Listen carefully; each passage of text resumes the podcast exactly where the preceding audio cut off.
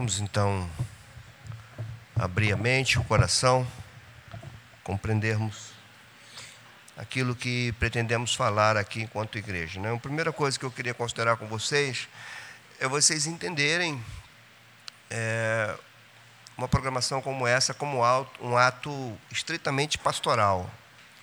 O tom aqui é pastoral, é a fala de um pastor para a igreja que ele pastoreia e para aqueles que porventura nos visitam. Então, é, é, bem pertinente a fé cristã, a vocação cristã, o sentido de sermos igreja. O ponto principal da nossa fala aqui será a edificação da igreja. E esse é um conceito que nós precisamos pensar, repensar, discutir é, durante toda a nossa jornada. Então, o tema principal é a edificação da igreja, que nós vamos falar hoje. E a gente vai fazer a relação da, da importância que há das famílias nesse processo de edificação da igreja, e nós podemos estar falhando nisso até de forma involuntária, sem sabermos exatamente a, a amplitude desse assunto.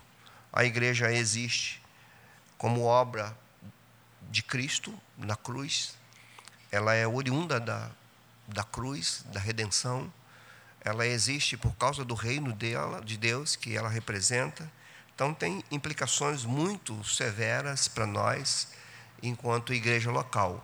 É mais do que se deslocar da nossa casa e entrar e prestar culto. É mais do que isso. Tem outras coisas é, envolvidas nisso que precisamos, então, nesse primeiro encontro do ano, né, iniciando o ano e iniciando também toda a nossa agenda ministerial. Como eu disse, é a primeira programação da nossa agenda ministerial e a gente aqui não faz evento para mexer com pessoas, a gente aqui cumpre uma agenda ministerial, porque temos o objetivo de corresponder a Deus naquilo que Ele nos chamou para fazer. E aquilo que Ele nos chamou para fazer só podemos saber pela Escritura. É a Escritura que nos mostra isso, por isso a Escritura é o nosso guia. E eu vou começar lendo um texto conhecido né, de todos nós. É um texto que Paulo escreve na sua carta aos Efésios. Eu vou ler o texto, vou fazer breve, você precisa nem abrir, é só acompanhar ali, está ali no, no, no projetor. É, eu vou ler o texto, vou fazer breves comentários sobre esse texto e a posição dele dentro da carta aos Efésios, para a gente só ter uma ideia mais abrangente do que Paulo tinha em mente e do que nós deveremos ter também. Ele vai dizer assim: ele mesmo se referindo a Cristo, porque é a sequência do versículo 10, né? quando ele diz: Subindo ao alto, deu dons aos homens.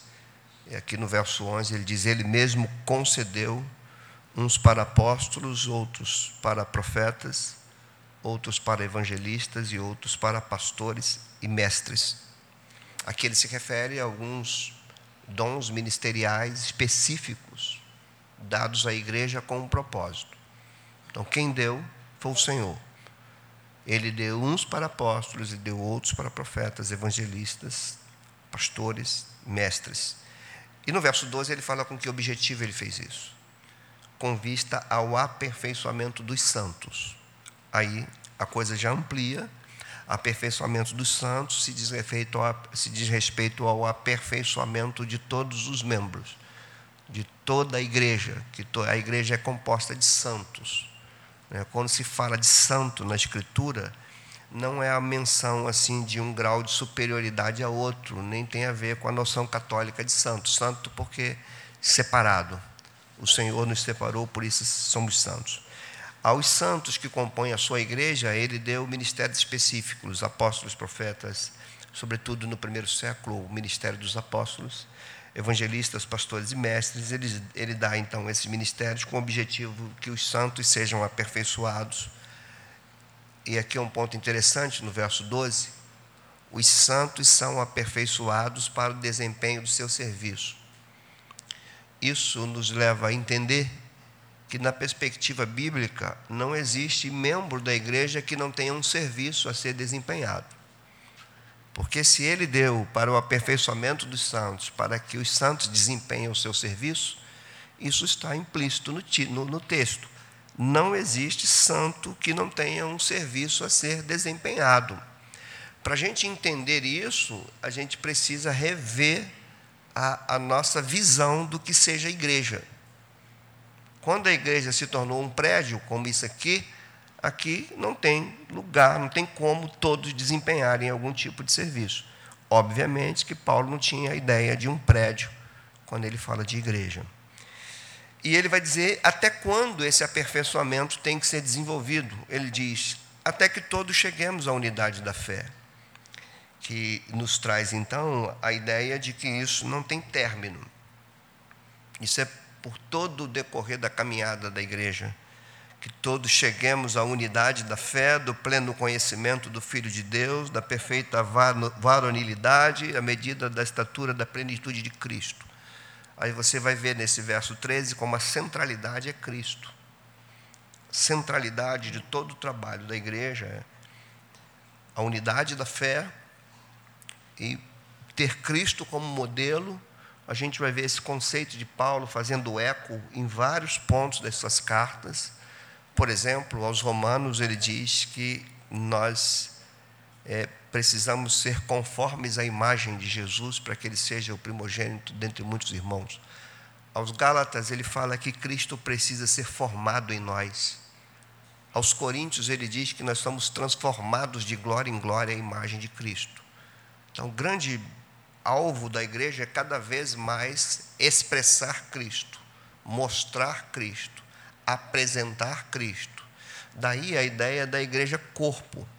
Essa metáfora que fala a igreja como corpo de Cristo, quando a gente trabalha esse assunto de corpo de Cristo, normalmente vem na nossa mente a ideia da relação entre os membros, não é isso?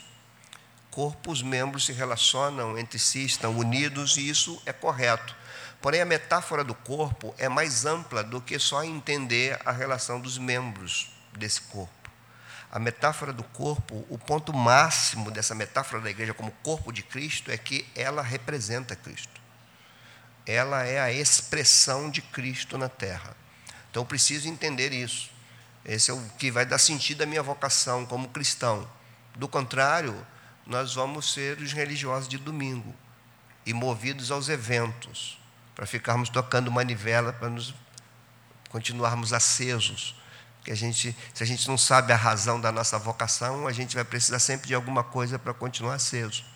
Aí a gente vê coisas bem, bem estranhas, as escrituras, como eu falei no culto de domingo passado, as pessoas falando assim, eu estou desmotivado.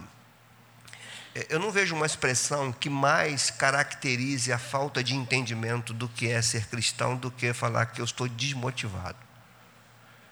Porque a palavra desmotivado significa que eu não tenho motivo. Quando a gente não tem. Por isso que as igrejas que mais enchem são as igrejas que dão motivo para as pessoas irem.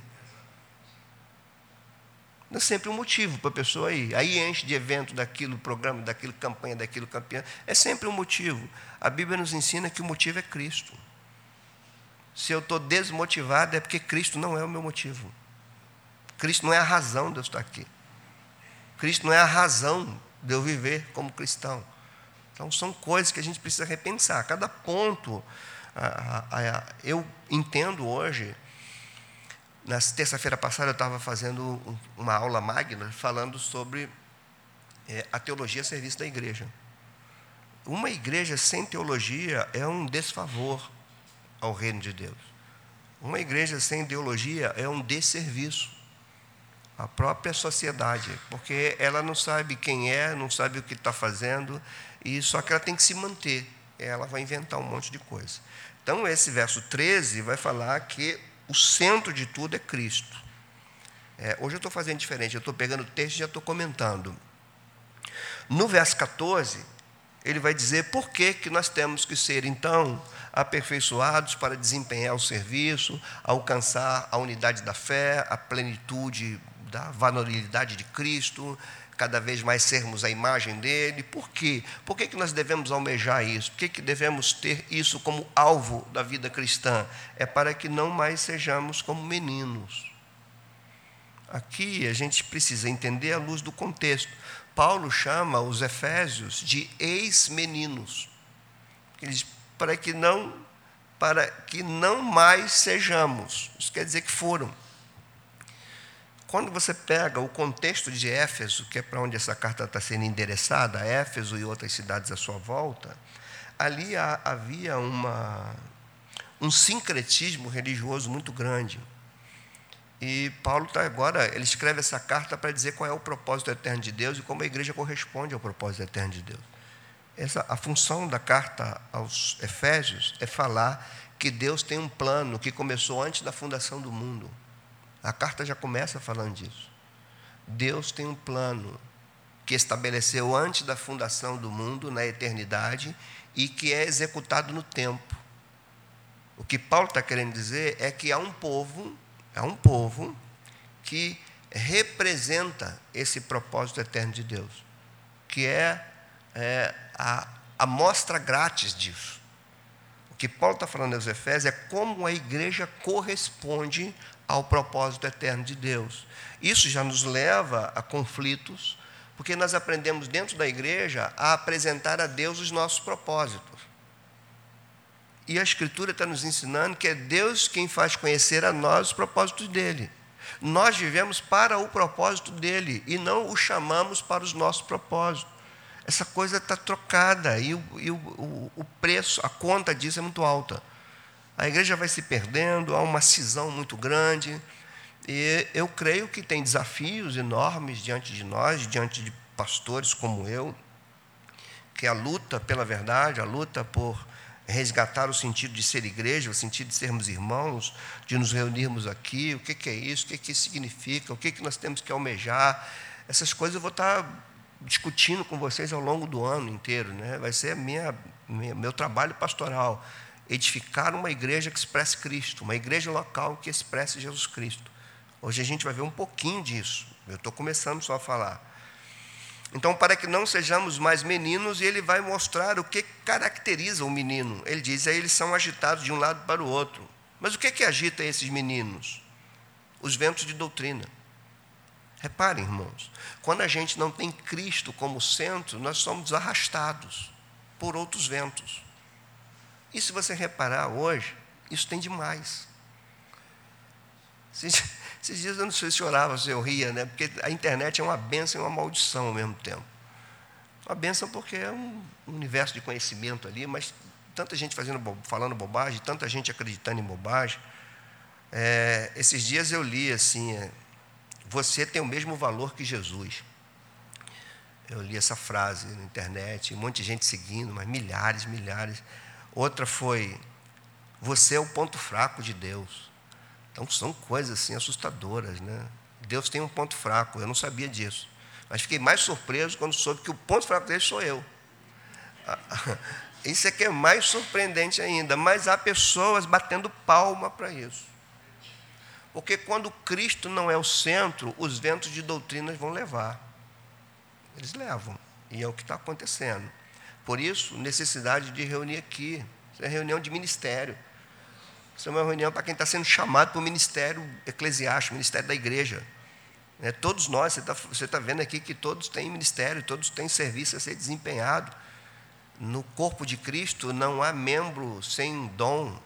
O que há são dons apagados, né, escondidos, rejeitados às vezes. Prosseguindo. Repare como o verso 15 é, ele é um, um, um contraste com o verso 14. O verso 14 diz: Para que não mais sejamos meninos agitados de um lado para o outro, ele vai aqui dar nome aos bois, ele vai caracterizar, levado ao redor por todo o vento de doutrina, e ele vai dizer quem é que leva, quem é que faz isso. Ele diz: é pela artimanha dos homens. O que, que os homens fazem? Pela astúcia induzem ao erro. Então, são homens astutos induzindo ao erro uma igreja que perde Cristo de referência. Uma igreja que perdeu Cristo como foco. Ela vai ser induzida pelo erro. Por quem? Pelos astutos. Aí, se você quer viajar comigo aqui, na minha mente teológica, esses homens astutos, não estou nem falando daqueles que erram por ignorância, estou falando daqueles que são astutos, que eles induzem ao erro esses astutos, eles incorporam o espírito da serpente lá do Éden. E você vai falar, mas pastor, de onde você tirou isso? Da Escritura.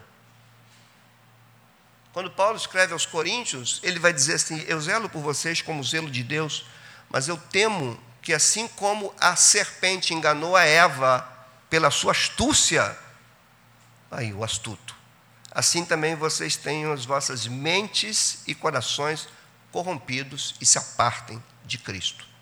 O apartar de Cristo está relacionado à corrupção da mente, que é corrompida pela indução ao erro, e isso é feito pelo espírito da serpente em homens levianos.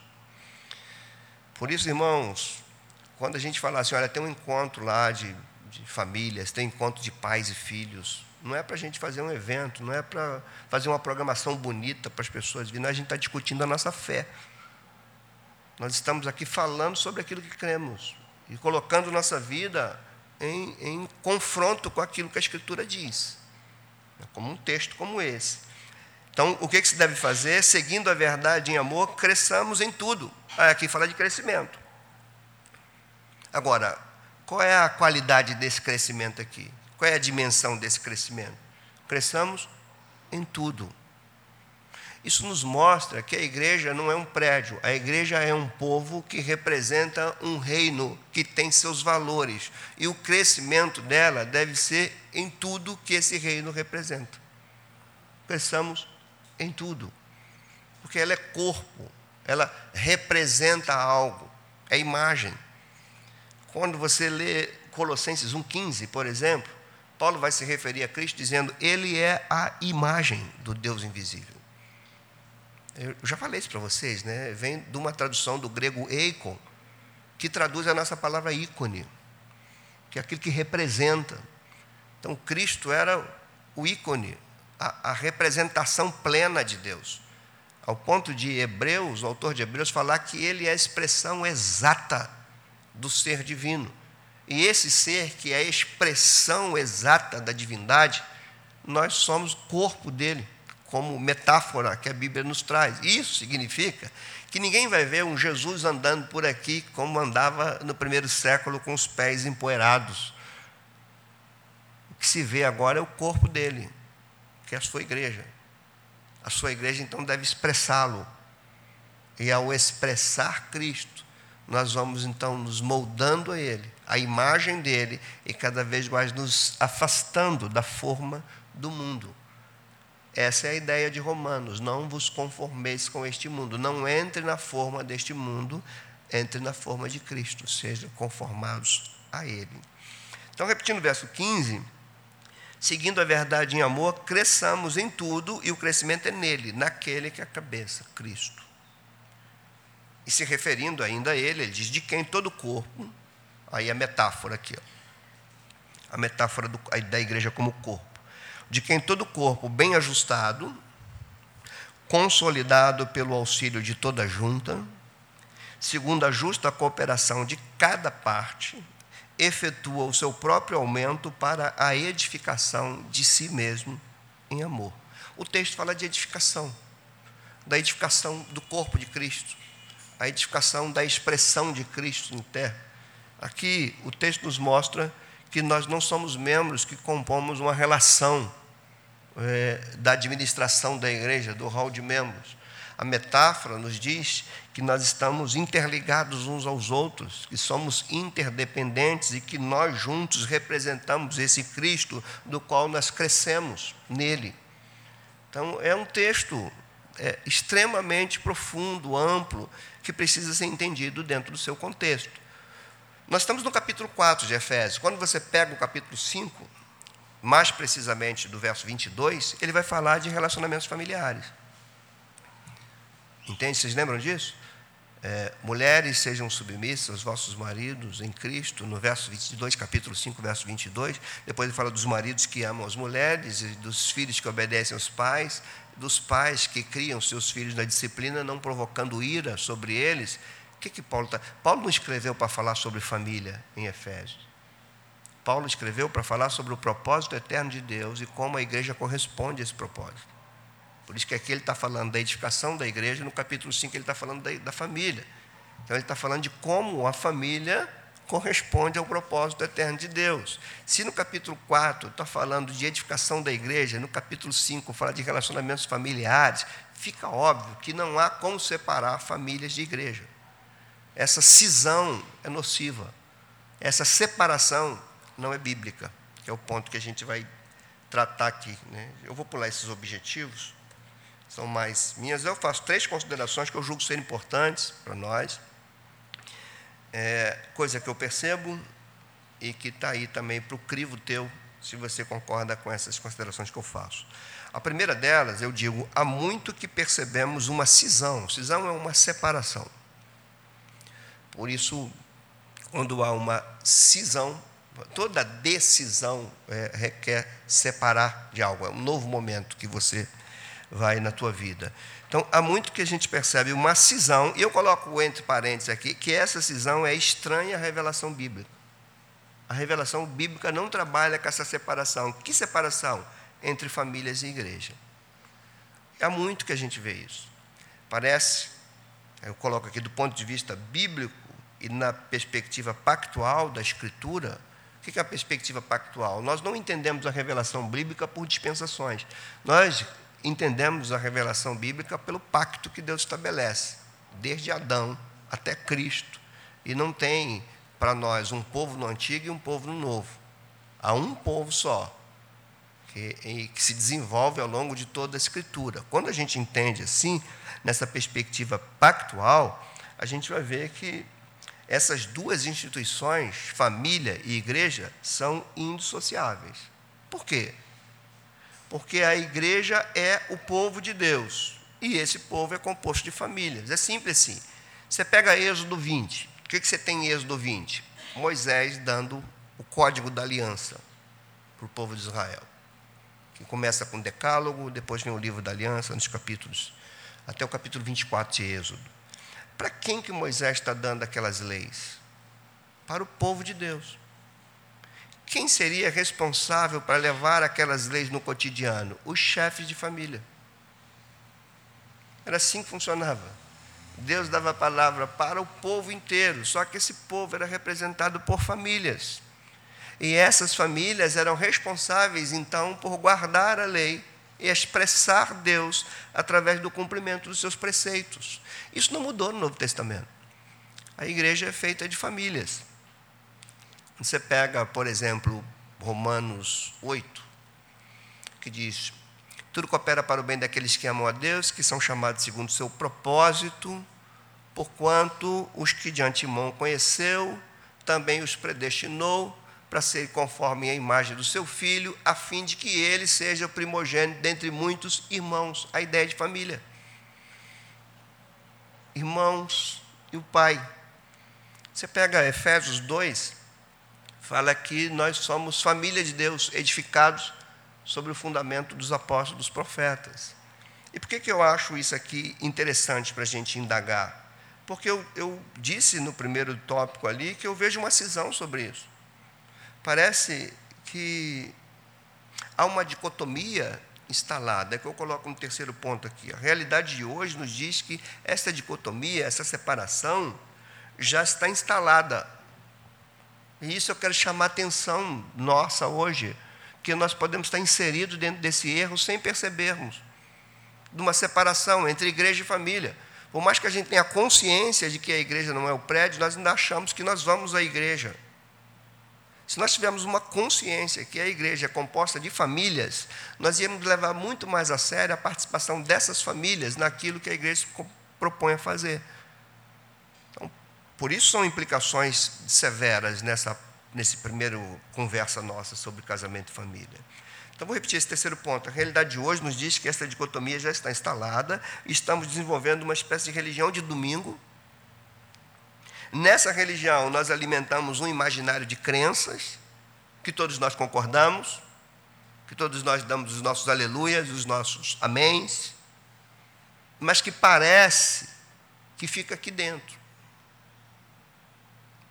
Nós temos esse imaginário de crenças, nessa que eu estou chamando de religião de domingo, mas nós não trabalhamos aquilo que imaginamos crer nós não trabalhamos essas crenças no cotidiano familiar e social. E a gente tem que reconhecer isso. Não há desdobramentos. Quando Moisés fala às famílias de Israel, ele diz: Essas palavras que hoje vos ordeno estará no teu coração, falando para os pais, e tu as incutirás nos seus filhos. Quando? Quando deitar, quando levantar, quando se assentar, quando estiver caminhando com ele. Não existe, dentro da perspectiva bíblica, uma fé confinada dentro de quatro paredes e condicionada a um dia da semana. Do ponto de vista bíblico, isso não existe em lugar nenhum da Escritura. Nem no Antigo, nem no Novo, em lugar nenhum. Nenhum gênero literário. Isso é coisa do nosso tempo, que nós herdamos ainda um pouquinho da questão católica. A própria reforma protestante, que trouxe à tona a verdade da, do sacerdócio universal de todos os santos, no decorrer, o desdobramento da própria reforma protestante, ainda se valorizou mais a instituição. Até hoje, você vê igrejas reformadas mais severa com suas liturgias do que no amor entre os irmãos. A gente ainda vê isso. Então, nós, nós estamos sendo chamados para refletir algo muito sério. Porque aqui tudo que aqui nós falamos, que nós cantamos, que nós nos emocionamos, é porque nós cremos. Isso é o imaginário da nossa crença, isso é coletivo, todos nós cremos.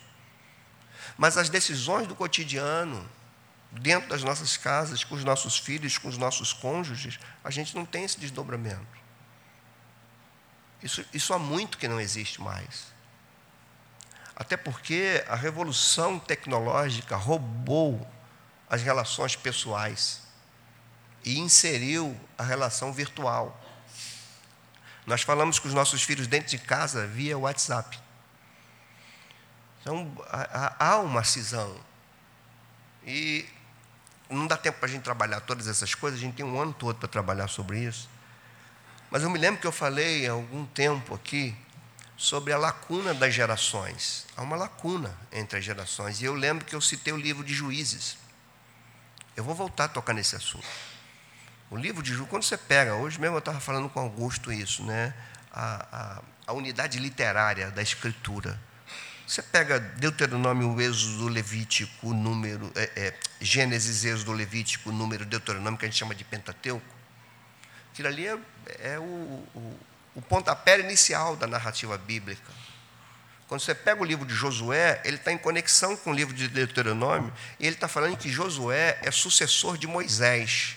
Moisés tirou o povo do Egito, Josué vai levar o povo para dentro da terra. Então o livro começa na perspectiva do fim de Deuteronômio. Quando você lê Juízes, que vem depois de Josué, o livro de Juízes começa na perspectiva do fim do livro de Josué.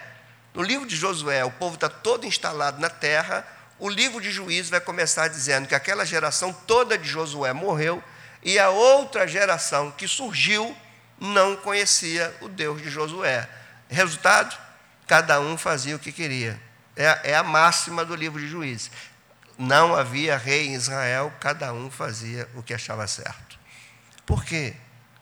Porque aquilo que Moisés tanto ensinou, que o Salmo 78 vai repetir, que ele nos deu um mandamento para ensinarmos aos nossos filhos. Aquilo que Moisés tanto ensinou é cumprido em Josué, mas no livro de Juízes não. A geração depois de Josué não conhece o Deus de Josué. E a gente fica perguntando por quê. A resposta seria: essa geração não transmitiu aquela. Quem era esse Deus? E Deus deixava isso com detalhes. Quando eles atravessam o Jordão, ele fala assim: ó, levanta uma coluna de pedras e deixa aqui. Perguntaram para quê? Para quando os vossos filhos lá na frente olharem isso, saberem o que aconteceu com vocês. Hoje nós não contamos mais história para filhos, nós não partilhamos mais da fé. Há uma lacuna de gerações. E a gente precisa admitir isso. E a gente vive essa, essa cisão, essa dicotomia. Aqui nós estamos crendo em tudo mas nas nossas casas nós conversamos sobre todas as coisas, menos sobre a nossa fé. Conversamos sobre tudo. São poucas as casas que se reúnem para conversar sobre a nossa fé. E a gente precisa admitir isso. São poucos os pais e as mães que orientam seus filhos com base nos princípios de, da palavra de Deus. A palavra de Deus nos dá o parâmetro de, de lidar com filhos, com cônjuges, mas aquilo é, é, o que eu falei de Efésios. Quando Paulo escreve, olha, maridos, amem as esposas, esposas submetem seus maridos, o que, que ele está falando? É assim que as famílias cristãs agem e se desenvolvem dentro do reino de Deus, dentro do propósito eterno de Deus. É dessa maneira. Não é como a cultura pagã de Éfeso. É como o reino de Deus, que a igreja é a gente. E agora é assim, a gente precisa parar e conversar. Como é que os nossos filhos veem o mundo? Pela perspectiva bíblica ou pela perspectiva da cultura pagã? E aí? E se perguntarmos para nós, como é que nós vamos vemos o mundo? Pergunta para nós. É da perspectiva bíblica, a cosmovisão cristã ou uma cosmovisão ideológica da própria cultura pagã em decadência? Então, são, são questões, irmãos, para a gente discutir muito. Deixa eu seguir aqui. Eu coloco similaridades entre família e igreja, por exemplo, ambas são instituições criadas diretamente por Deus. Isso é uma coisa interessante, né? família foi criada diretamente por Deus. Ela não é derivada, foi criada direta. A igreja é criada diretamente por Deus. Ambas são criadas na perspectiva do reino dele, e não da perspectiva do interesse Adão não pediu para ter mulher, nem pediu para ter família. Deus deu uma família porque Deus criou o reino cósmico. E Deus cria uma família para ser representante. Daí a ideia de imagem, gente. Quando Moisés usa essa expressão, imagem, ele nos criou sua imagem. O povo, para quem ele escreve, estava familiarizado com isso, sabia o que Moisés estava querendo dizer. Porque ele estava vindo de um povo que as divindades eram representadas por imagens. E ele está falando, nós somos a imagem dele. Então, o ponto é, se a imagem é aquilo que representa, representa o quê? Quando Moisés coloca a, a criação do homem na perspectiva da criação de todo o cosmos, nesse reino cósmico de Deus, a resposta é: Deus criou o homem para ser representante dele no reino que ele criou e trouxe para a terra. Que o pecado interrompeu, daí que Jesus vai orar ensinando a orar, dizendo o quê? Venha o teu reino. Seja feita a tua vontade em nós. Então, ambas são criadas na perspectiva do reino. Isso quer dizer, se eu, como pastor, nós, como membros de uma igreja, dirigimos a igreja na perspectiva dos nossos interesses, nós estamos contra a Escritura. Se nós edificamos a igreja na perspectiva daquilo que eu desejo, eu estou quebrando a Escritura. Se eu dirijo a minha família para aquilo que eu quero, para as minhas pretensões, eu também estou quebrando a Escritura. Porque ambas as instituições foram criadas por Deus e criadas na perspectiva do reino dele. É o que Paulo vai falar aos romanos, que dele, por meio dele e para ele são todas as coisas. Como o mundo jaz no maligno, Deus cria um povo. Nesse povo, ele é representado. Irmãos, isso é bem claro na Escritura. Quando Deus chama Israel, qual é o grande propósito de Israel? Quando ele fala para Abraão lá, em ti serão benditos todos os povos.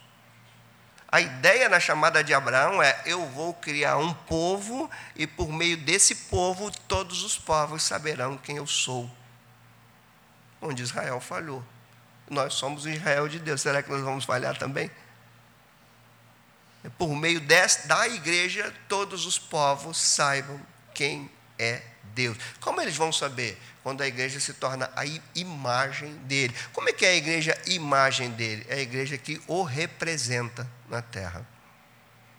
Quando a polaridade é invertida, nós chamamos Deus para aquilo que nós queremos, quebrou. Está fora. Nem tudo que cresce é sinal da presença de Deus. Por favor, entenda isso. Aliás, hoje, o que eu vejo mais crescendo numericamente é exatamente onde Deus está fora. A gente tem grandes exemplos disso. Israel cresceu, na época de Oséias, por exemplo, a expansão de Israel econômica, depois do rei Jeroboão II, era grande. Mas Deus usa o profeta e fala assim: esse povo está sendo destruído, porque falta conhecimento neles. Eles têm templo, eles têm sacerdócio, eles têm poder econômico, eles têm expansão territorial, só não tem a mim. Eu não estou nisso. Como nós fomos, e aqui é uma coisa para a gente se envergonhar, nós fomos edificados mais por chavões evangélicos do que pela Escritura.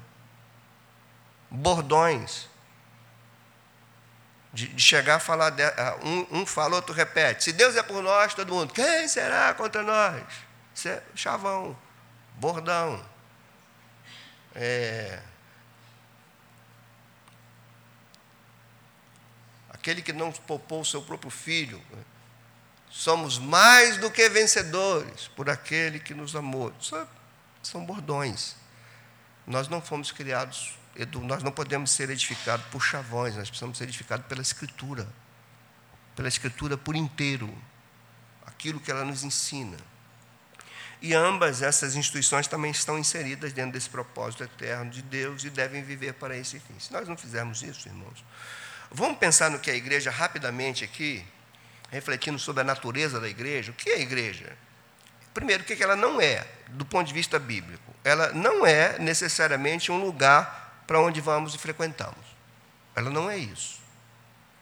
Ela às vezes é entendida como isso, né? Que, que vamos à igreja, tá, tá, é pecado falar isso, é errado, é, é erro teológico? Não, é usual. Isso é usual. O problema não está na expressão eu vou à igreja, o problema é o, o conceito que se absorve com isso.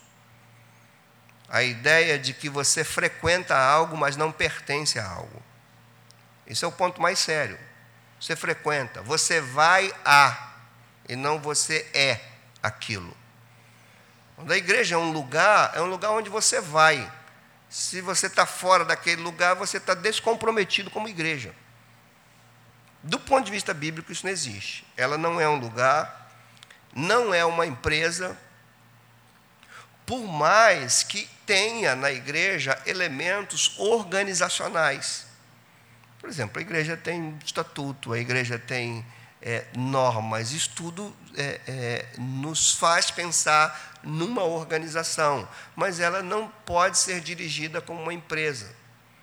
Uma empresa dirigida para bater metas, uma empresa, seus funcionários têm que ser motivados. Para os funcionários serem motivados numa empresa, o empregador promete alguma coisa para eles estarem envolvidos, é, dando sua vida por aquilo ali. Quando a igreja é empresa, a gente faz a mesma coisa. A gente fica oferecendo coisas para as pessoas. Olha, vem que você vai ter isso, vem que isso, a tua vida vai ter isso, vai ter aquilo. Isso é empresa. Você abre filial, as ovelhas viram clientes, os pastores viram gerentes, os presidentes denominacionais viram executivos, o evangelho vira produto a ser vendido. É quando ela é empresa, só que ela não é empresa. Ela também não é um clube. O que é o clube? O clube é um lugar que você vai para se divertir. Embora a igreja tenha esse, esse, esse ponto prazeroso, que é o relacionamento social, onde nós estamos juntos, ela não é um clube. Porque num clube, quando você se indispõe com qualquer coisa, você deixa de pagar a mensalidade naquele clube e paga em outro. Que mais vai te atender. Você, teus interesses, da tua família, a igreja não é clube. A igreja é feita de pessoas, de pessoas pecadoras, com defeito. Isso é outro, outra coisa que a gente tem que quebrar, dizer que a igreja, se, se tem erro na igreja, é porque a igreja é, é hipócrita. Não, é porque a igreja é feita de pecadores, por isso tem erro. Toda a igreja tem erro. E erro de pessoas. Inclusive aquele que fica comentando sobre os erros da igreja está cometendo erros. Então, a igreja não é clube para você é, ter alguma coisa que te atrai para você ficar. Ela não é isso. O que é a igreja, então? É um organismo vivo, dinâmico, é um povo que representa uma nova criação. É uma expressão viva de Cristo engajada na missão de Deus. E aqui um ponto importante: a missão não é da igreja, a missão é de Deus. Que às vezes nós confundimos isso, né? É, qual é a missão da igreja? A missão da igreja é a missão de Deus. Quando a gente perde esse conceito de que a igreja vive para a missão de Deus, nós começamos a fazer missão para a denominação. como o que a gente mais vê. A missão vira expansão denominacional e não estabelecimento de um reino por pessoas convertidas a Cristo que incorporam na sua vida uma nova maneira de viver. A gente não vê isso. Quais são as dimensões dessa igreja? Primeiro, ela está presente em todo o mundo desde quando foi criada até o retorno de Jesus. Isso significa que ela tem uma expressão universal sobre a terra. Por isso que ela não pode ser um lugar. Ela está em todo o tempo, em todos os lugares.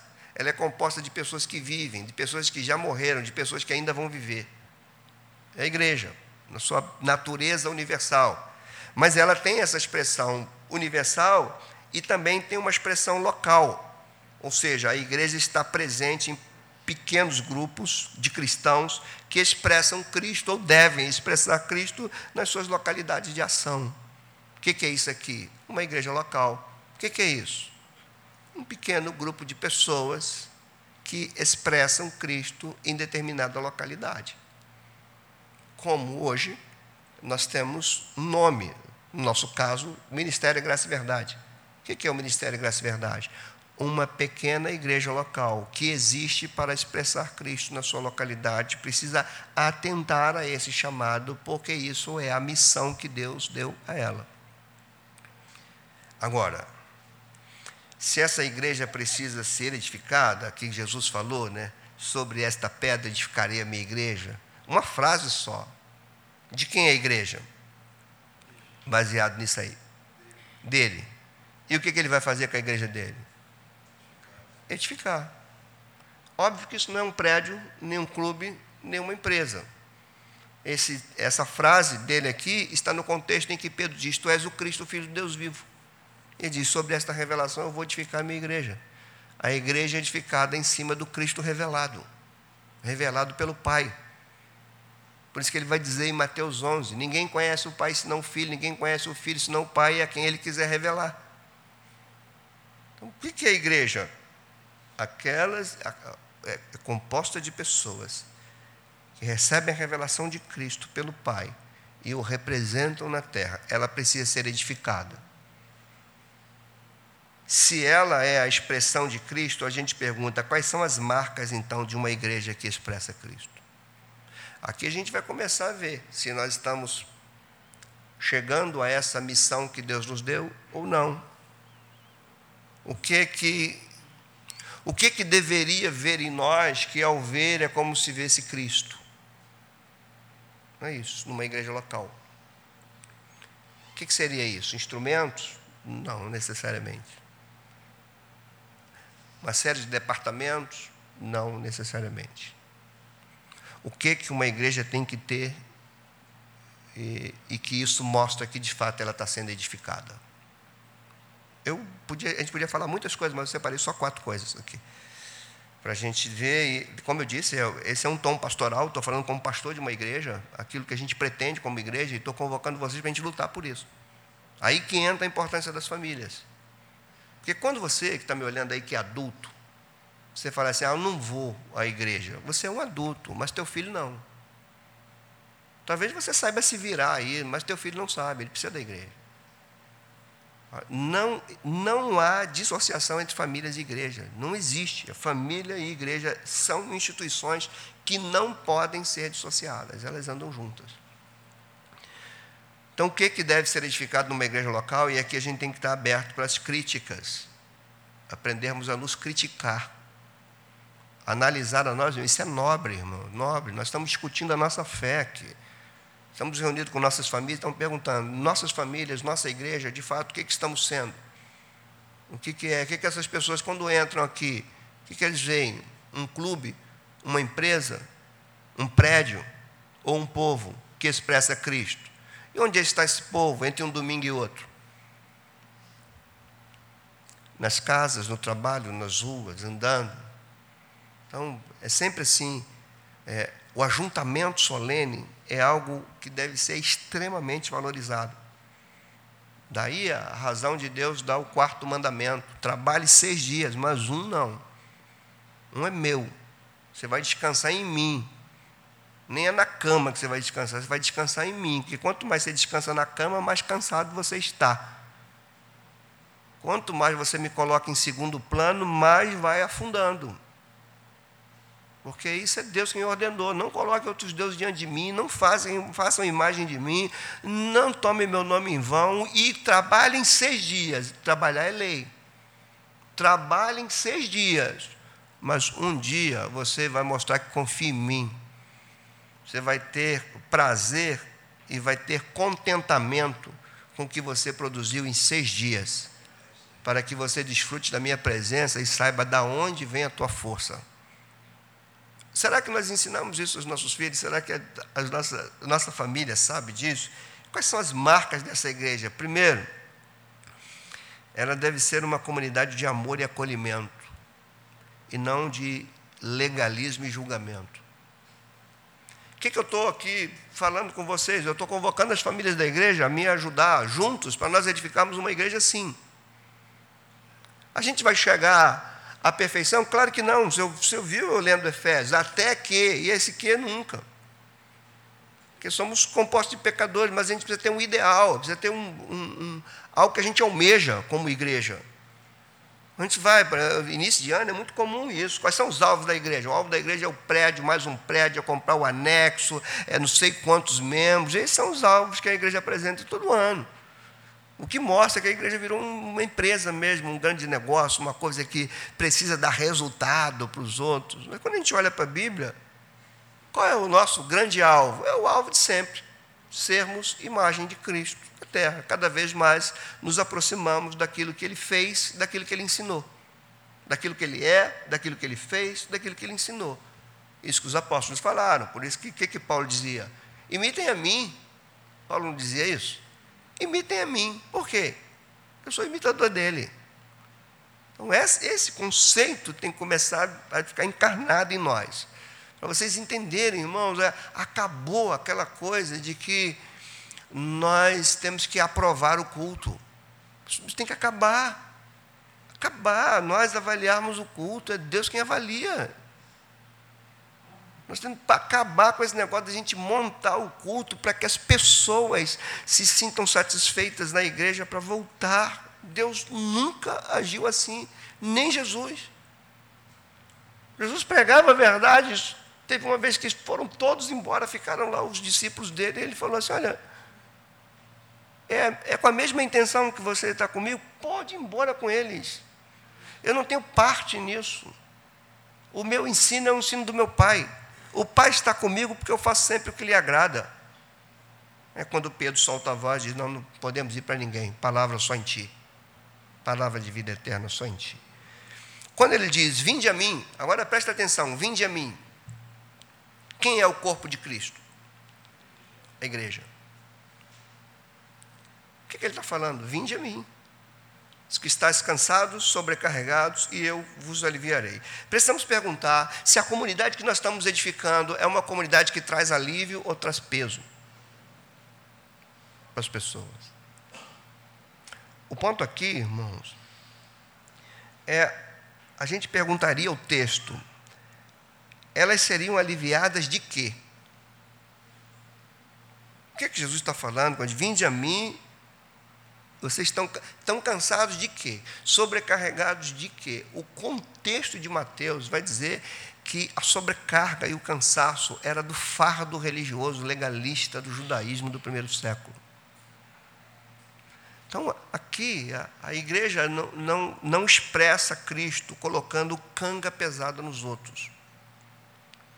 Ela expressa Cristo mostrando, irmãos, sobretudo numa, numa cultura pós-moderna numa cultura doente como a nossa.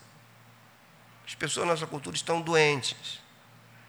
A depressão assola, assola muita gente. A crise de ansiedade assola muita gente.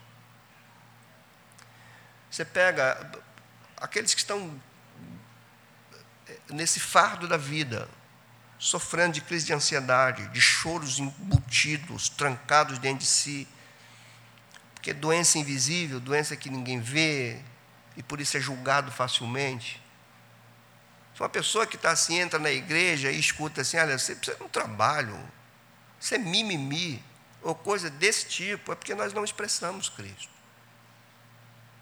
Porque você falar para uma pessoa em depressão que ela deve se levantar, é a mesma coisa que você falar para alguém com a perna engessada que ele tem que correr. O que ele quer mais é andar sem o gesso, mas ele não pode. Uma pessoa de depressão que quer mais é sorrir, se levantar, trabalhar, fazer o que ela, todo mundo faz, mas não consegue. Porque está doente. Se a igreja não for esse lugar de acolhimento, a igreja, isso não quer dizer que ela acolhe o pecado, ela acolhe o pecador e trata o pecado. A igreja é assim, a igreja é composta de pecadores, mas não pecadores que estão aqui para continuar pecando. Pecadores estão aqui porque reconhecem os pecados e buscam em Deus o perdão, porque se arrependem e confessam. Isso é igreja. Então, vinde a mim, os que estão cansados, sobrecarregados, eu os aliviarei. Tomem sobre vós o meu jugo, aprendei de mim, porque sou manso e humilde de coração. Reparem que ele não diz que aprenda do meu ensino, ele diz aprendam de mim. Ele não diz que eu ensino, eu sou. Eu sou manso e humilde. Quando uma igreja quer aparecer mais pelos dons do que pelos frutos, é porque ela não conhece a sua missão. Qual é a igreja que chama mais atenção hoje? A igreja que grita, que faz chorar, que pula, que sapateia, essa é a que mais chama atenção. Qual seria então a igreja que deveria chamar atenção? Ela é feita de mansos, de humildes, de gente que empresta ombro, que chora com que chora, se alegra com que se alegra. A igreja não é um bando de pessoas, cada uma para si. A igreja são pessoas que emprestam os ombros umas às outras. Às vezes a gente fala, né, parece até bonito, olha, deixa teus problemas lá fora. Às vezes a gente fala isso, né, parece bonito. A ideia é não entre com os teus problemas para você encontrar alívio. Para você entrar nessa, encontrar nessa comunidade alguém que expressa algo diferente. Você vai encontrar pessoas que passam luta por você, mas que, como você, mas que vai chorar uns com os outros. É que a gente fica com essa ideia, irmãos, que o abençoado é aquele que está sempre em pé, rindo. Isso sim é que é hipocrisia.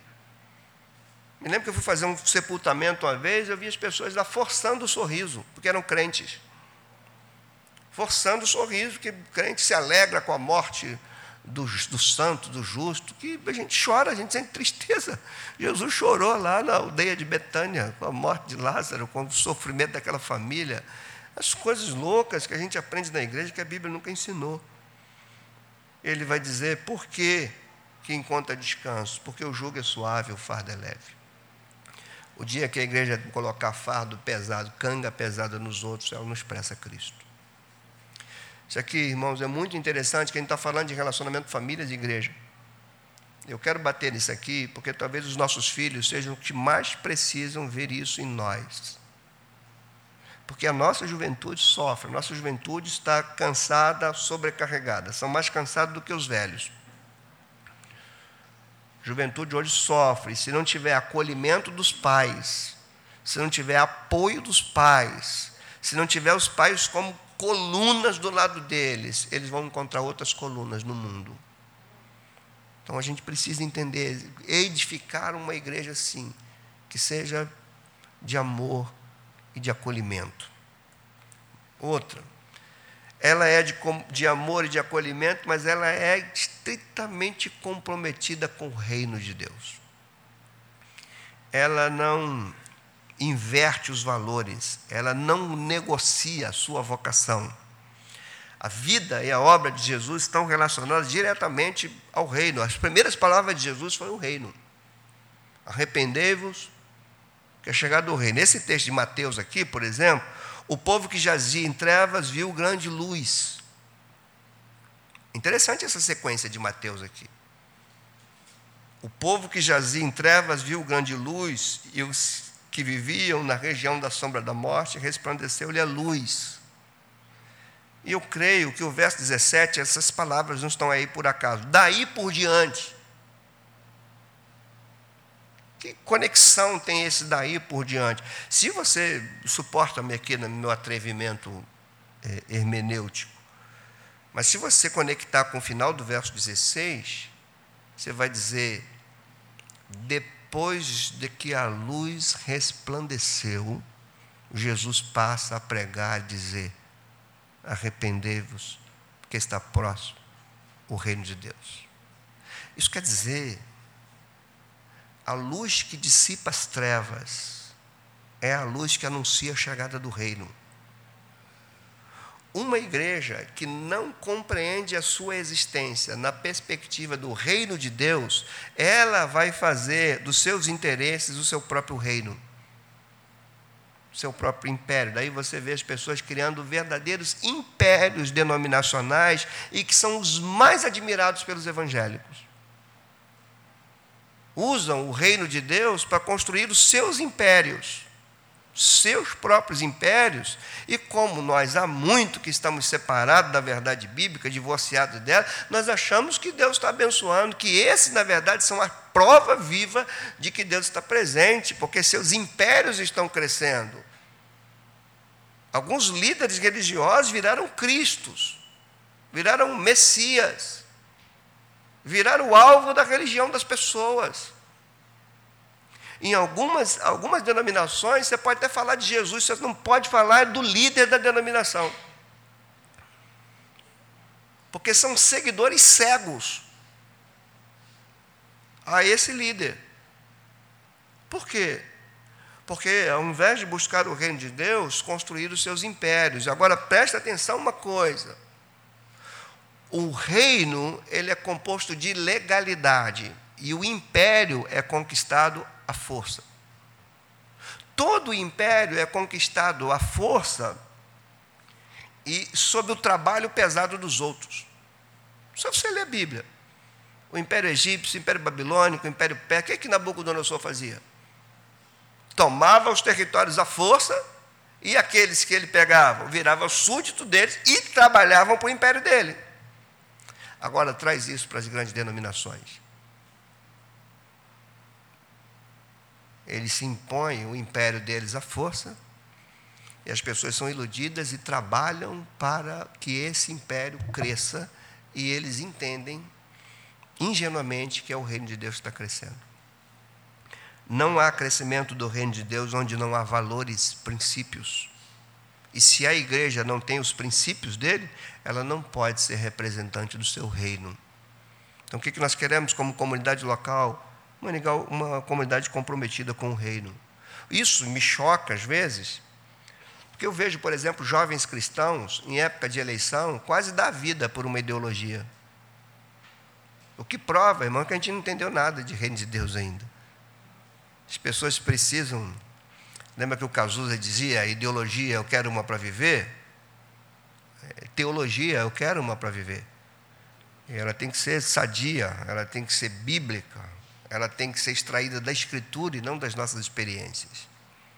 Essa é a teologia que me guia. Então, Jesus, primeira coisa que ele diz: arrependei-vos por causa do reino. Que, que, sentido tem isso? Que comunidade é essa que nós queremos edificar, que é comprometida com o reino e por isso convoca ao arrependimento, porque entende o que é ser arrependido? O que seria arrependimento num texto como esse? A palavra grega não tem absolutamente nada a ver com o emocionalismo cultico. A palavra grega tem a ver com uma mudança de direção mental. A palavra metania ou metanoia, como alguns traduzem, significa uma mudança de mente, uma reversão de mente quando ele diz arrependei-vos porque é chegado o reino, como é que eu vou falar para ficar mais claro para você? Você vai ter que entender essa, é, essa, esse contraste entre reino e império. Você tem que entender isso.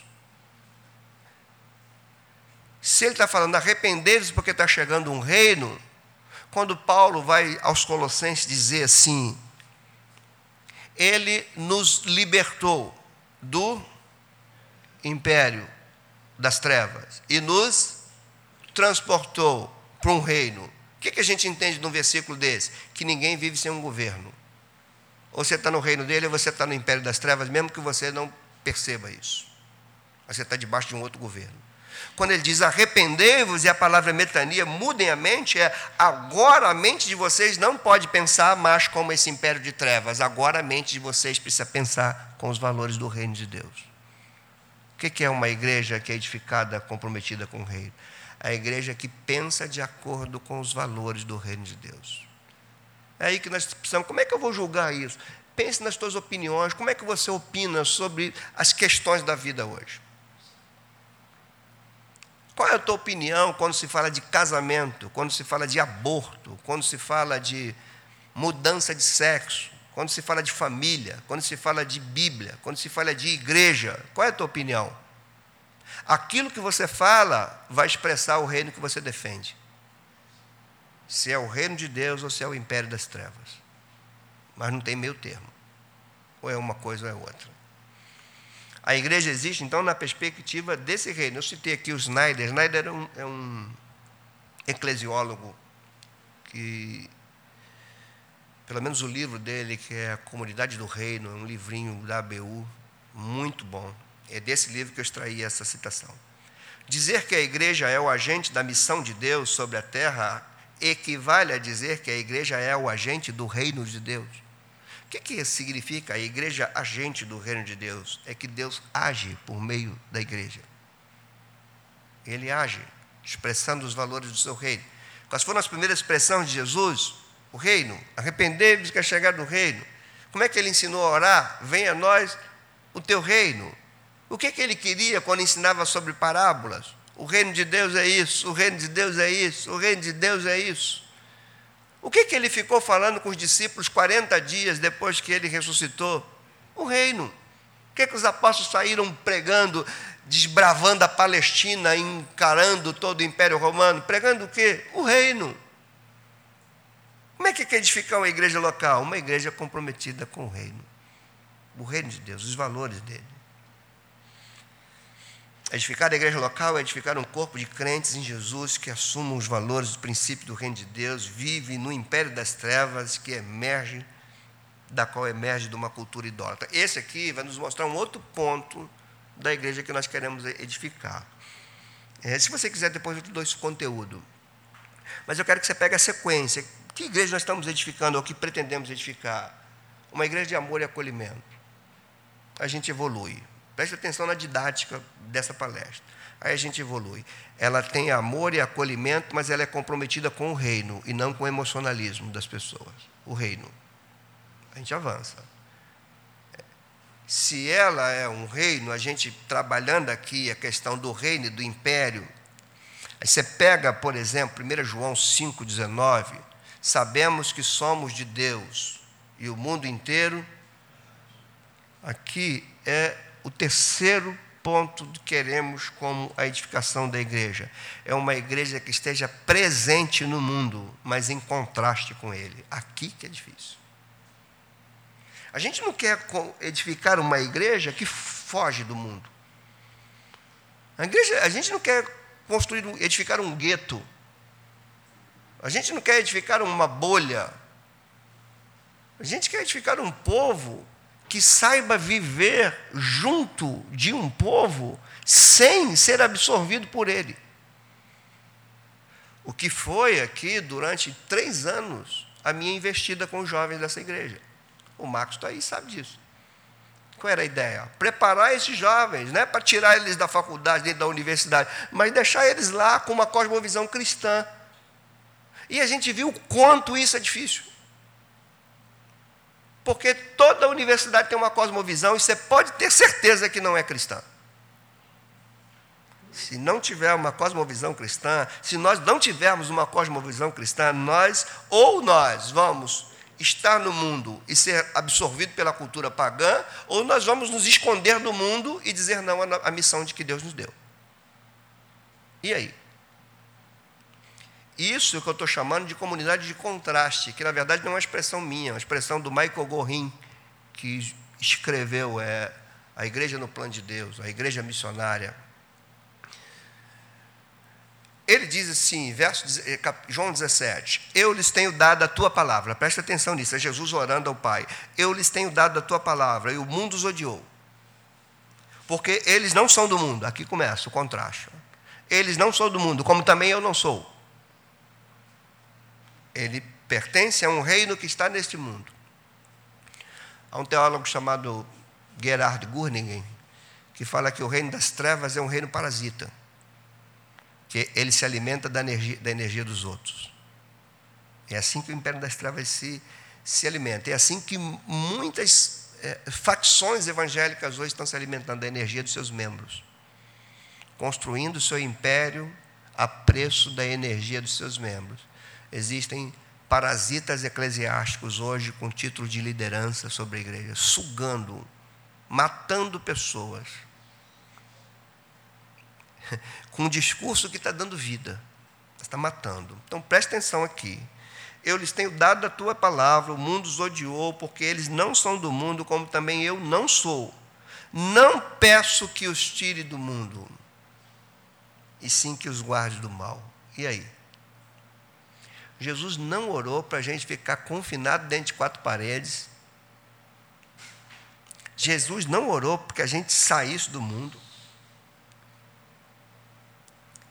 Ele não pediu ao Pai para que nos tirasse do mundo, porque seria uma contradição com todo o discurso dele: Eu vos envio como ovelhas por meio dos lobos. Vós sois o sal da terra, luz do mundo. Seria uma contradição. Então, não peço que os tires do mundo, mas que os guardes do mal. Onde está o mal? No mundo. Por quê? O mundo jaz no maligno. Qual a ideia de uma igreja que vai se edificando dentro desse mundo? Ela é essa comunidade de contraste. Ela está presente no mundo, mas ao mesmo tempo ela oferece um contraste com o mundo. Ela choca, ela confronta a cultura e diz: há uma maneira diferente de se viver. Essa é a igreja que nós queremos edificar. Não uma igreja que se familiariza com o pecado, que trata o pecado como se não fosse pecado. Não é, não é uma igreja que inventa Deus para ser aprovado pelos homens, que não parece não, mas isso existe muito tem deuses sendo inventados pela igreja evangélica porque eles precisam ser aprovados pelos homens. Daí a ideia: você é o ponto fraco de Deus. Você tem o mesmo preço que Jesus, o mesmo valor que Jesus Cristo. O que é isso? Criar um Deus que as pessoas aprovem. Esse, esse vale a pena seguir. Mas a comunidade que é edificada comprometida com o reino, ela não inventa um Deus. Ela não inventa valores, ela segue os valores. Ele termina dizendo: eles não são do mundo, como também eu não sou. Então, um povo de contraste é aquele que vive no mundo sem ser absorvido por sua cultura idólatra, antes ele a confronta e vive para sujeitá-la a Cristo. Agora imagina se a igreja brasileira tivesse esse pensamento. Imagina os cristãos em Brasília, os cristãos na universidade. Agora, ao contrário disso, se cria um cristianismo vermelho hoje. A última que eu vi, eu acho que era fake news, que Lula está tomando a roupagem de pastoral. Se vocês leram isso. Vocês leram isso? Hã? Isso é fake news. Lábia para isso ele tem. Bota o microfone lá, ele vai fazer os outros chorar. Bota um, um microfone e um texto bíblico na boca do Lula. Ele vai fazer as pessoas chorarem.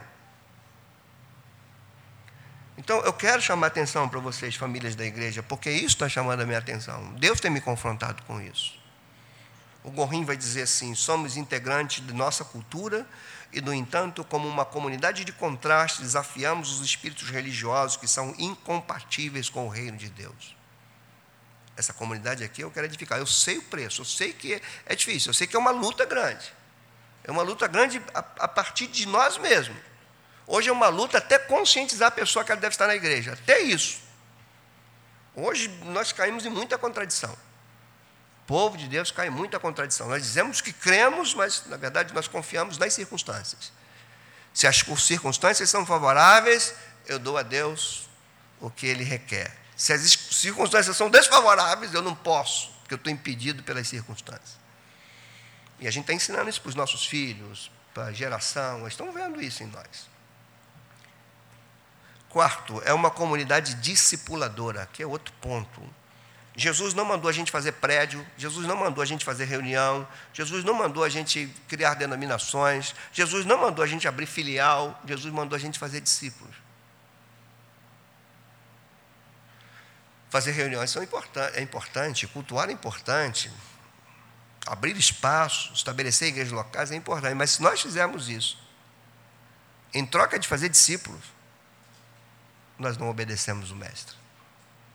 E fazer discípulo aqui, aqui a gente vai ser muito confrontado esse ano, né? a começar de nós, pastores. A maior ingenuidade nossa é achar que a gente faz discípulo numa classe de discipulado, de 13 lições. Ninguém faz discípulo assim.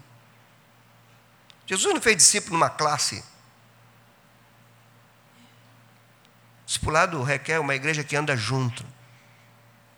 As nossas reuniões precisam ser mais intencionais. Você vai visitar alguém no teu irmão, vai visitar um irmão teu, nós somos assim, todos nós, vamos lá, comemos pizza, bebendo refrigerante, viemos jogo, fizemos tudo, fomos embora, sequer perguntamos assim, como é que está a tua vida de oração, meu irmão? Como é que está o teu relacionamento com a Escritura? De que, que você tem se alimentado nesses dias? Vamos conversar sobre isso aqui? Você é discipular. Você trata de necessidades espirituais.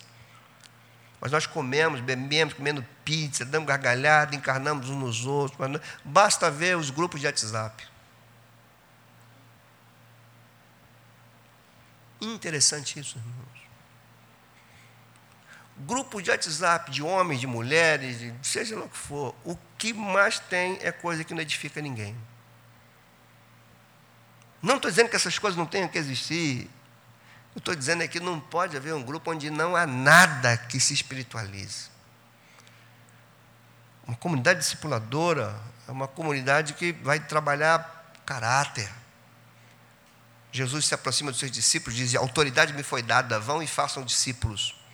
Façam discípulos de todas as nações, batize-os, ensine-os a guardar. Isso é discipulado, não é ensinar a saber, ensinar a guardar está dentro. As palavras que hoje vos dou, que esteja no vosso coração e vocês inculquem nos outros. Não é questão de três lições, irmãos. Não se faz discípulo em classe. Isso é muito importante. O ensino didático da igreja é fundamental, mas não vamos iludir achando que em três lições ali ah, já passou pela classe discipulada, agora você vai para outra classe, você já está discipulado. Gente, isso é, isso é ingenuidade grande. Quem tem que ser discipulado? Todos nós, a começar de pastores a começar daqueles do meu naipe, que estão pregando, que estão ensinando, mas que não dobram seus joelhos, não leem a Bíblia, tiram texto da Bíblia só para pregar, só para ensinar, não debruçam nas Escrituras. Nossa relação de pastor para pastor também tem que ser assim, intencional. De onde tira as tuas ideias? Eu vou na internet. Teus joelhos não dobram. Você não lê a Escritura. Como é que você requer que os teus ovelhas leiam a Escritura se você não lê? Você discipulado. Como é que você lidera um grupo e requer que leiam se você não lê? Janeiro terminou ontem. Ontem.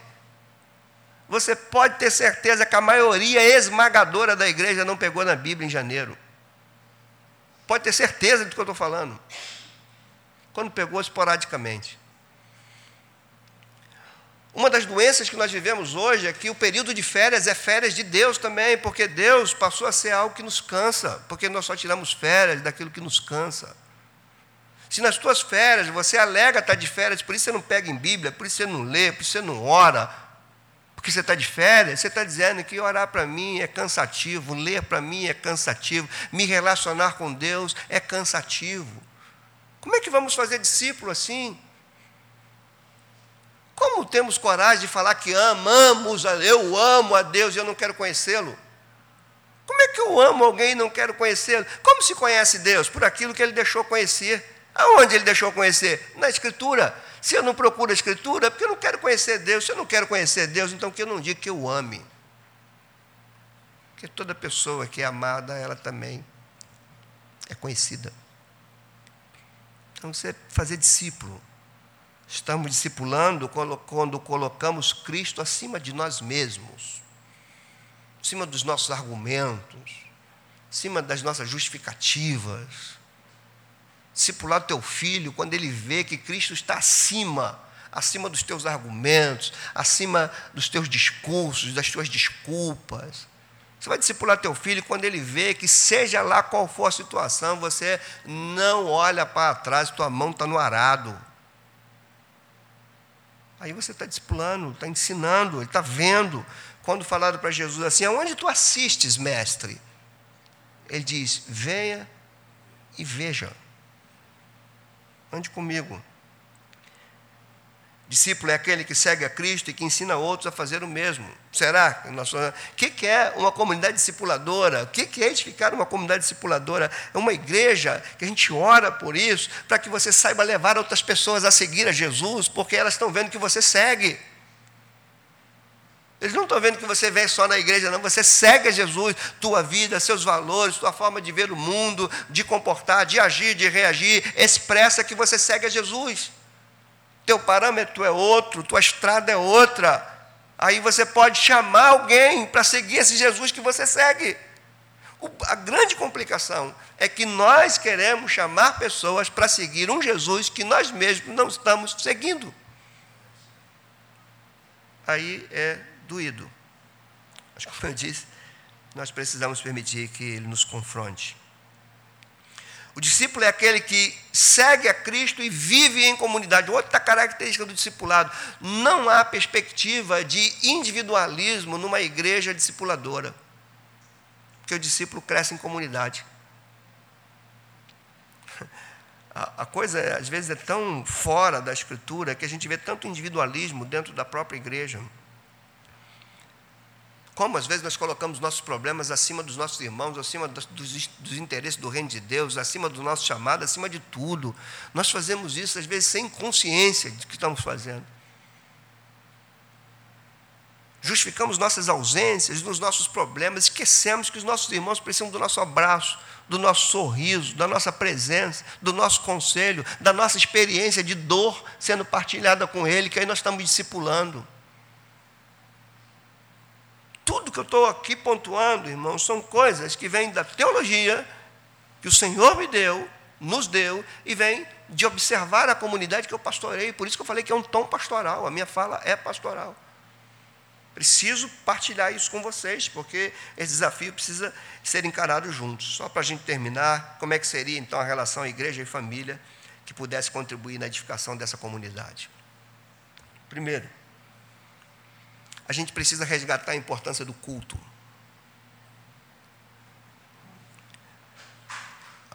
a nossa casa vai valorizar o culto à medida que as pessoas que lá moram vejam em nós o valor que damos a Ele. Quando Deus redime Israel, a primeira coisa que Ele requer é culto. Culto. Deixai o meu povo para que me cultue para que me sirva. Quando Paulo fala da, da, parte doutrinária dele aos romanos, ele emenda a parte prática dizendo: Rogo-vos que vos apresenteis o vosso corpo como sacrifício vivo e agradável a Deus, que é o vosso culto, consciente, racional. Agora, irmãos, a gente vive numa igreja que, por qualquer razão, despreza o culto. E quando eu estou falando da relação igreja-família, eu estou falando que o culto que realizamos aqui deve ter um desdobramento dentro dos nossos lares. Aí a gente chega a uma realidade também que de arrancar lágrimas em todo aquele que quer servir a Jesus Cristo fielmente. Nossas casas não têm tido mais lugar para cultuar a Deus.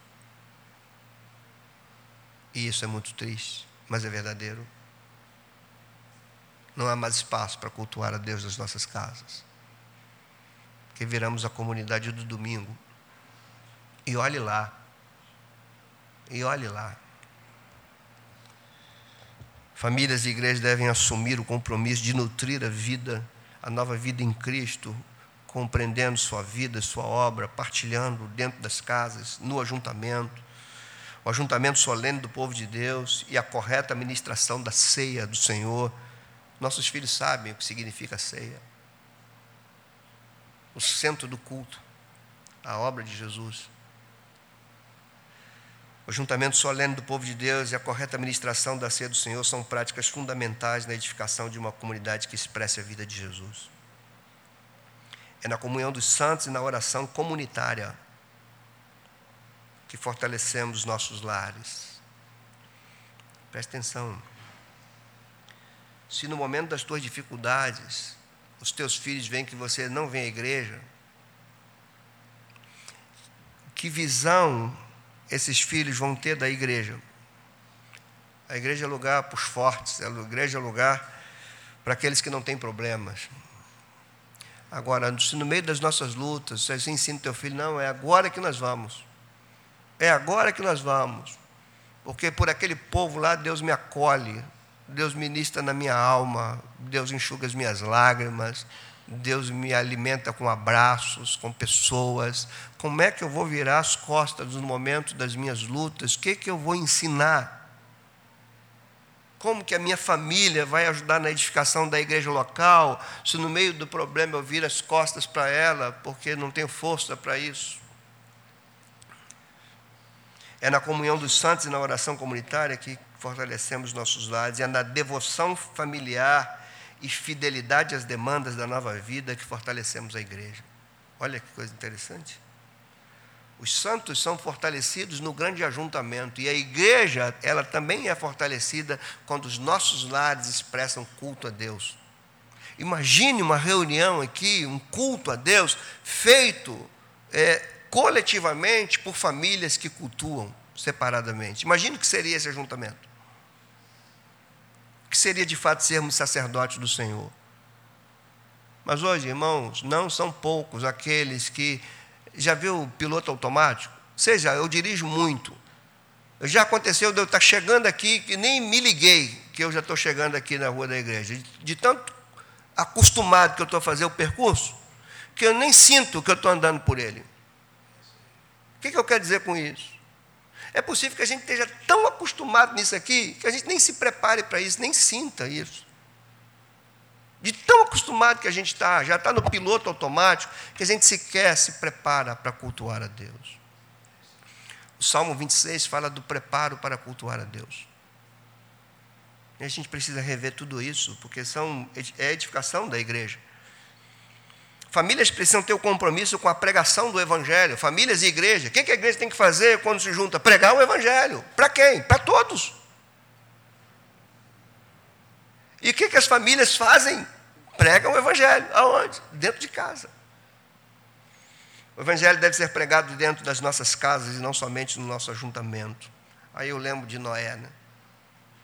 Noé, devidamente instruído acerca dos acontecimentos que ainda não se viam, e sendo temente a Deus, aparelhou uma arca para a salvação de sua casa, pela qual condenou o mundo e se tornou herdeiro da justiça que vem da fé um homem que pregava dentro da sua casa e a pregação dele para sua casa também servia de contraste com o mundo caído. Famílias e a vida de oração eclesiástica, famílias e igreja. Erros, erros comuns nos nossos dias há muito tempo.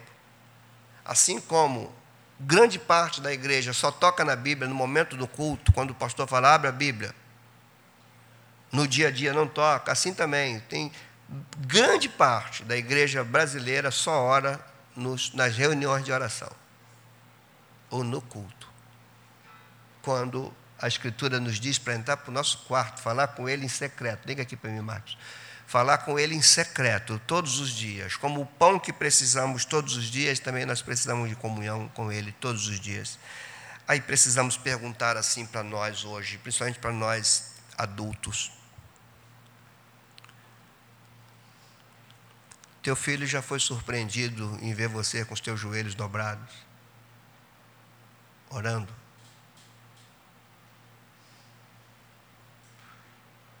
Precisamos pensar nisso, irmãos. Como é que nós vamos edificar uma igreja se nas nossas casas nós não fazemos isso?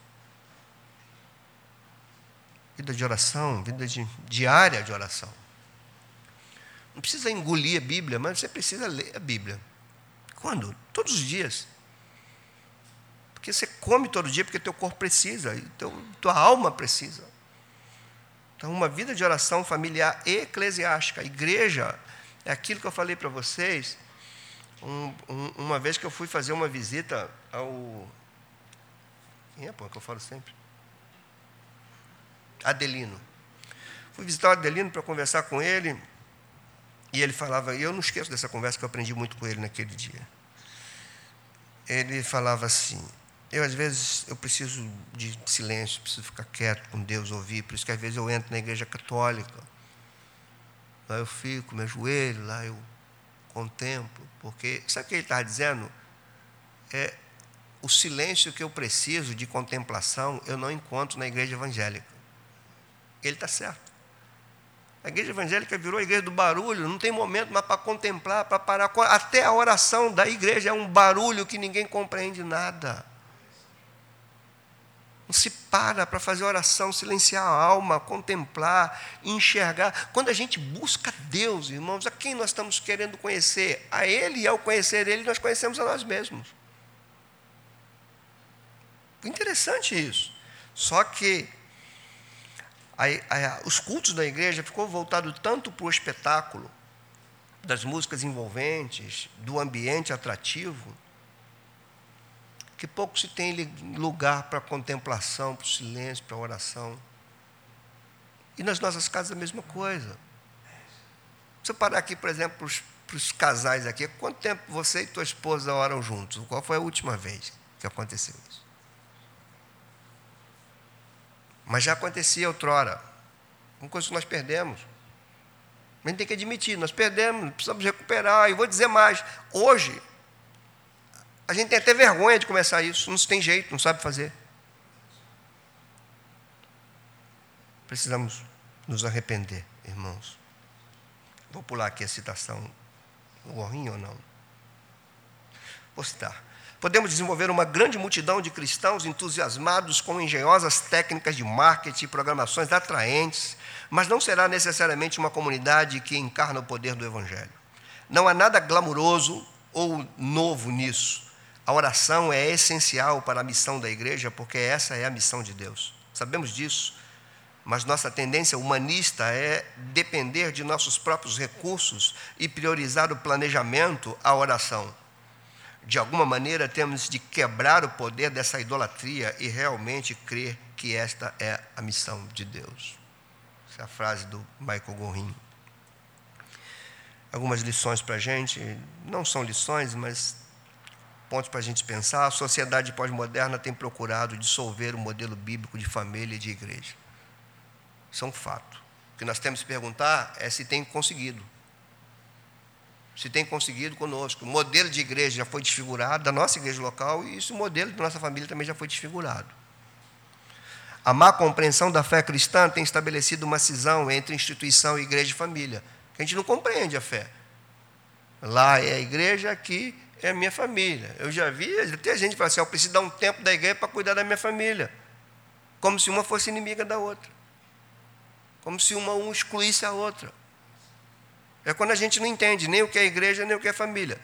Quando a igreja é uma instituição altamente ativista, ela pode sim te roubar do convívio da tua família. Mas quando a igreja é corpo de Cristo, onde estamos juntos apenas para crescer no entendimento do reino, na expressão de Jesus Cristo, assumir a missão que Ele nos deu, aí não tem como dizer que ah, eu preciso cuidar da minha família, por isso eu vou dizer não à igreja. Como é isso, irmão? Eu cuido da minha família até hoje, nunca disse não à minha vocação. E nunca vou dizer não à minha vocação, porque ela não está em rota de colisão com a minha família, muito pelo contrário.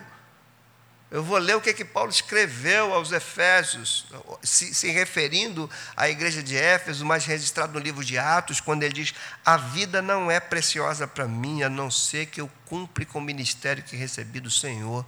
Isso está na minha veia. Não tem sentido as outras coisas fora da vocação que Deus me deu. Eu não cuidaria da minha família se eu tivesse dito não à minha vocação. Aliás, eu não acredito em alguém que cuide bem da família dizendo não à sua vocação. Não acredito nisso. A relação reino, igreja e família precisa ser restaurada. O que a gente poderia aqui aplicar mais nas nossas vidas, já que a gente terminou? Como é que a tua família pode contribuir? Valorizando o culto. Você é daquele tempo que você acordava de manhã, via as famílias inteiras com os filhos andando com Bíblia na mão, indo para a igreja? Você vê isso hoje? Não vê. Nós não carregamos nossos filhos. Muitos adultos que estão aqui estão porque os filhos carregam, os pais carregavam para a igreja. Carregavam. Eu era carregado para a missa. Eu era carregado para a missa. Hoje a gente não vê isso. Famílias indo com seus filhos, deslocando para a casa de Deus, orar, ou estar com meus irmãos. Escola dominical, não vê. Não vê.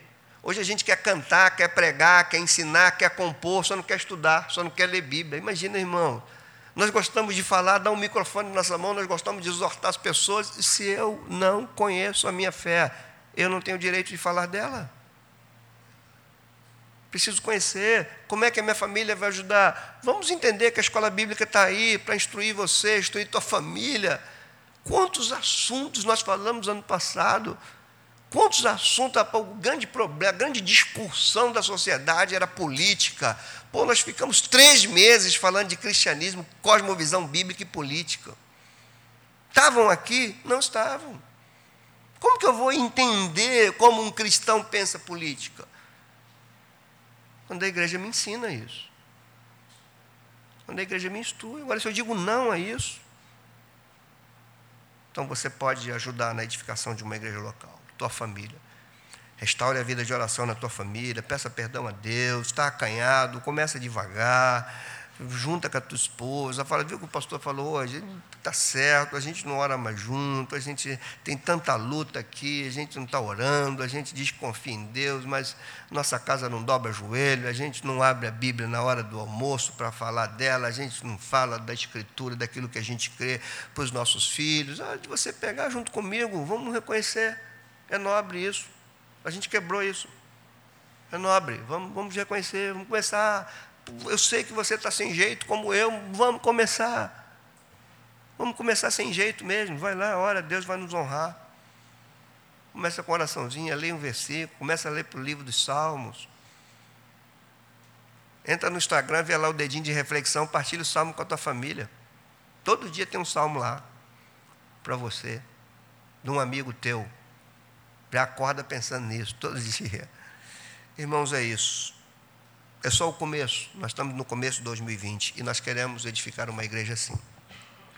Uma igreja de amor, de acolhimento, de comprometimento com o reino de Deus, que está inserida no mundo, mas em contraste com ele. É essa a igreja que nós queremos. Uma igreja que cultua Deus, que tem a vida de oração, uma igreja. A isso tem que ter dentro das nossas famílias. Ok?